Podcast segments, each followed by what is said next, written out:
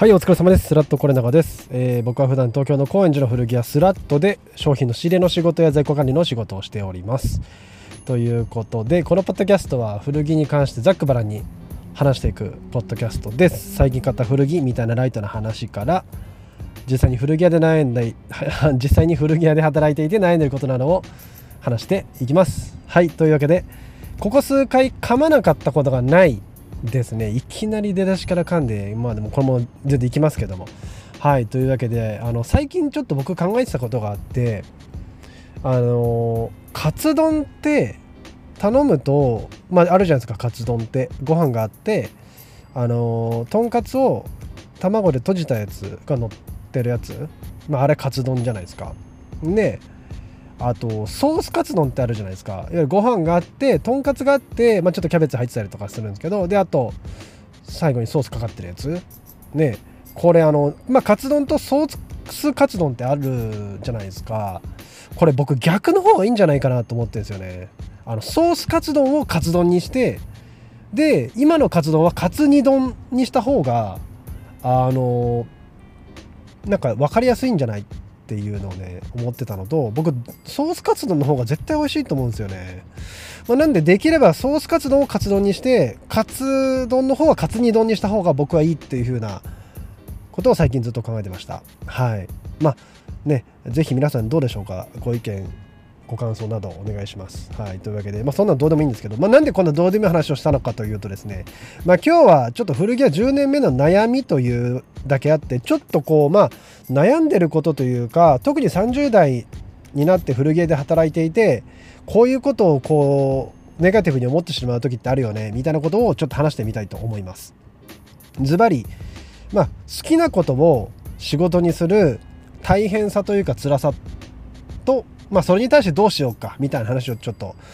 まあ、ある意味赤裸々に話してみたいと思います。というわけでですね、まあ、好きなことを仕事にするのっていいよねっていうのは、まあ、特にここ最近の風潮ではこう雰囲気としてあるかなと思うんですよね。まあ、それは何でかっていうと、まあ、好きなことしてる時の方が人のこう集中力精神力がこう集中するからパフォーマンスが出やすくていいよねみたいなことも全然ありますし、まあ、あとはそのなんだろうなんかこれだけインターネットが広がってね SNS もなんだかんだいろいろ広がってくると、まあ、自分を自分で定義しなきゃいけなくなってくるっていうような世の中になってると思うんですよね。自分が何者だみたいなことをものを自分で定義しなきゃいけない。今までは会社に入ってて仕事してればそれでよかったみたいな。僕はここの会社のこういう人間ですみたいな。それで完結してたのが、なんか最近はそうもいけないっていう風になってきてて、まあ、そうなってくると、やっぱり自分の好きなことに没頭していくことで、こう自分はこれが好きな人でこういう人間ですみたいなことをまあやっていかなきゃいけないような雰囲気になんとなくなってるっていうのがあると思ってるんで、まあなんとなく好きなことを仕事にしようみたいなことは、まあなんかこう最近の風潮としてあるのかなと思ってますし、僕も全然そこに関しては、あの、そうだなっていうふうに思っていますね。一方でですけども、まあ好きなことを仕事にするのって大変というか、なんかちょっと怖くないみたいなこともあったりするわけじゃないですか。ねまあ、その説明なしにこういや好きなこと仕事にしたらいいよっていうことだけ言うのもちょっとまあなんだろうなっていうことで、まあ、好きなことを仕事にしてほしいがゆえにあえて、まあ、こういうことをが仕事としてというか好きなことを仕事にするとこういう大変さがあるよみたいなことをあえてちょっとこう皆さんにお伝えしてねいこうかなというような今回はそういう放送です。はいというわけで、えー、実際に僕もですね学生時代古着大好きで古着になりたいんですって言ってたらねやっぱその先輩方諸先輩方にはいやちょっと君古着好きすぎるから逆に古着はやなんない方がいいよとかいや古着は絶対なんない方がいいよみたいなことよく言われていてまあ当時はあんまりその意味をよく分かっていなかったんですけどもあのまあ今になってみれば確かにそういうことを言いたくなるような気持ちは理解できるなと思うんですよね。うん、なんかこう好きだそのお客様として古着が好きだっていうのと実際に仕事として好きかいるかど好きと言えるかどうかっていうのはまあちょっとまたまた別の軸だったりしますしねなんかこう好きだからゆえにこう例えばバイングで客観視できなくてうまくビジネスが運ばないみたいなこともあったりするかもしれないし、まあ、そういう大人の事情もあるので、まあ、そういうふうに言ってくださったっていうのはある意味本当に愛だったなっていうふうに思ってて逆にそういうことを、まあ、今でもね言われた時にそれを乗り換える熱量がなかったら古着、ね、に限らずですけど好きなことを仕事にするのってやっぱ大変なのかなって思ったりねするわけなんですけどもまあまあ前置きはこれくらいにして、まあ、じゃあどういう大変さがあるのかっていうのを、まあ、僕自身の話も交えてちょっと話してみたいと思います。はい、というわけで好きなことを仕事にするデメリット、ね、いろいろあると思いますけれどもパッと思いつくのは2つ。まず1つ目、えー、マネタイズしにくい、ね、2つ目モチベーションの維持が大変、ね、この2つがまあ割とよくある悩みというか課題なのかなと思うんですね。まあ、1個目のマネタイズしにくいっていうのはまあ結構分かりやすいというか、まあ、古着に限ってではないと思いますけどなんかこう好きなこと楽しいことっていうのはまあ周りから見てもこう人気ななんだろう人気のあるというかねことだったりする。でエンターテインメント性があったりとかするとなんかこう安定しないような仕事になってしまうこともあったりするのでねあのなんだろうな、まあ、古着屋もものすごくまあ、ちょっと言い方分かりやすくするために極端に話しますけれどめちゃくちゃ儲かりますみたいな感じではなかったりするわけじゃないですか。もちろんやりようににはねやりよりますと思い よりよると思いますけれども。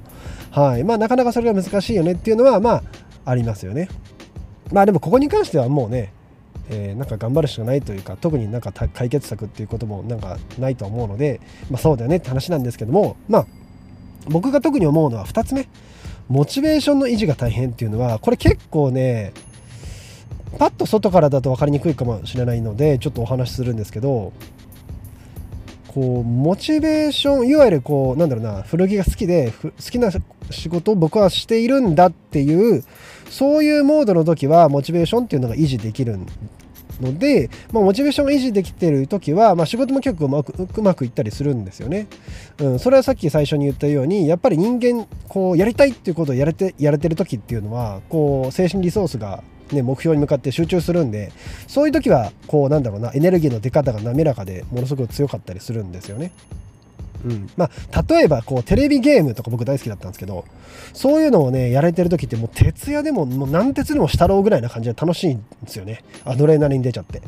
でそういう瞬間っていうのはね確かにモチベーションが湧いてくるので、まあ、特に何かするっていうことは必要ないかなと思ってくるんですけど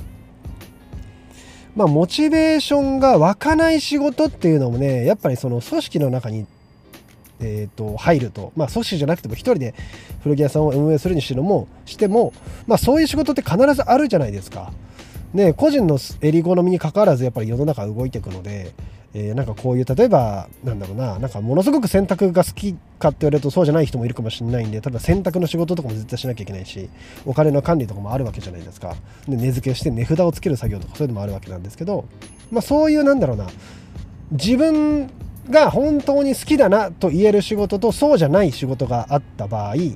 そうじゃない仕事をやってる時っていうのはまあどうしてもやっぱりこうモチベーションっていうのが上がりにくくこうなんだろうなこれほんなんかこれあんま楽しくないなとかえっ、ー、とこんなことやっててなんか俺本当に好きなことをやれてんのかなとか悩んだりとかするとまあそれこそ精神リソースがこうバラバラになってってなかなか一点に集中しないような感じになっていくじゃないですか。ね、そうなってくると、まあ、なかなかこう仕事もうまくいかなくなってしまうんですよね。で、このモチベーションが高い低いみたいなことからもう一歩ちょっと引いて話すと、これ好きなことを仕事にするっていうのは言ってしまえばですけど、なんだろうな、モチベーションが高いっていう状態に仕事のパフォーマンスを依存する形になるじゃないですか。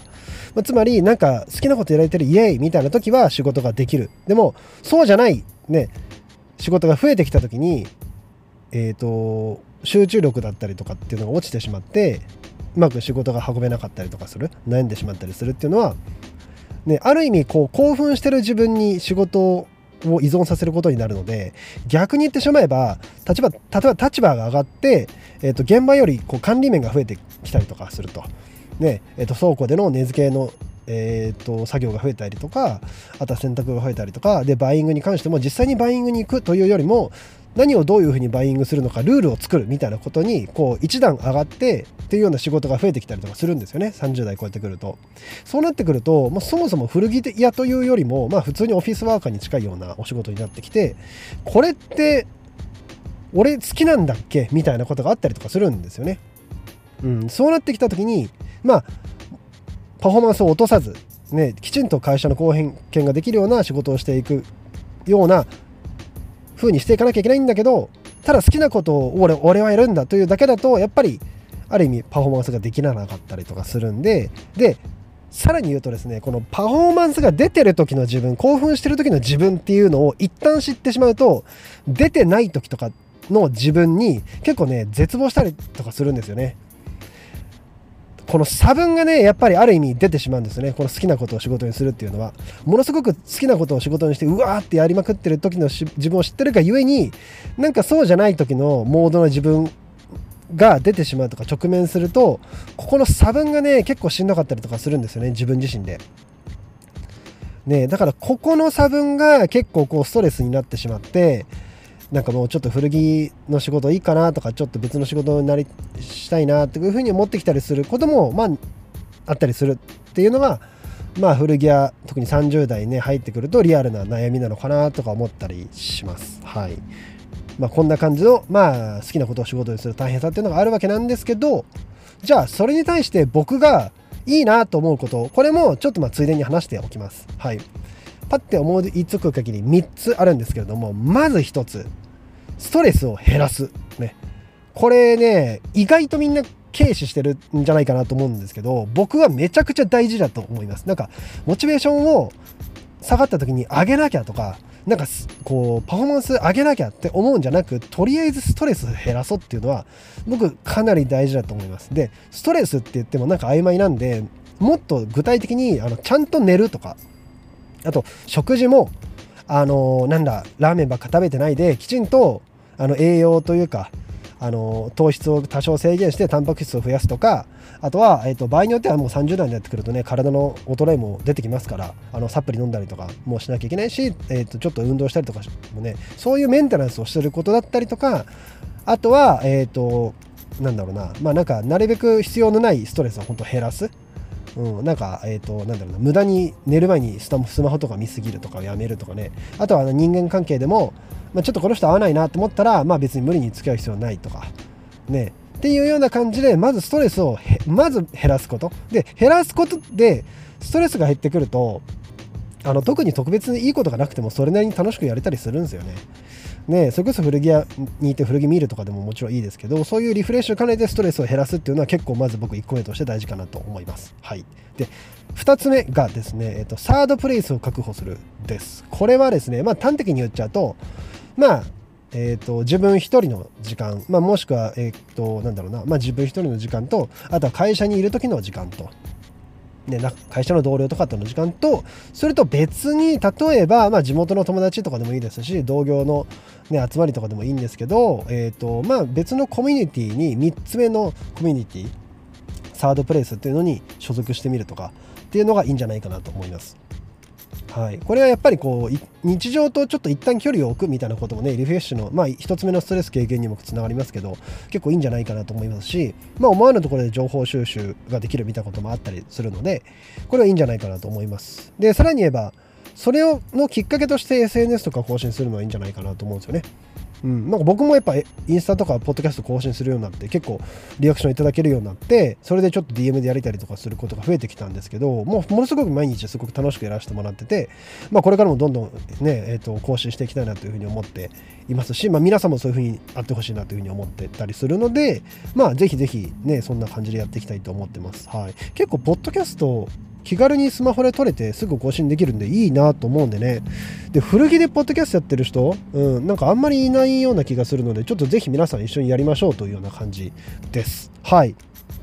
というわけで一番最後なんですけれども、えー、とこれはまあ対策というかねなんかもうなんだろうななんか姿勢みたいな感じに近いんですけど、えー、もう受け入れるってことっすよね。ん、その例えば仕事好きな仕事じゃないのが増えてきたとしても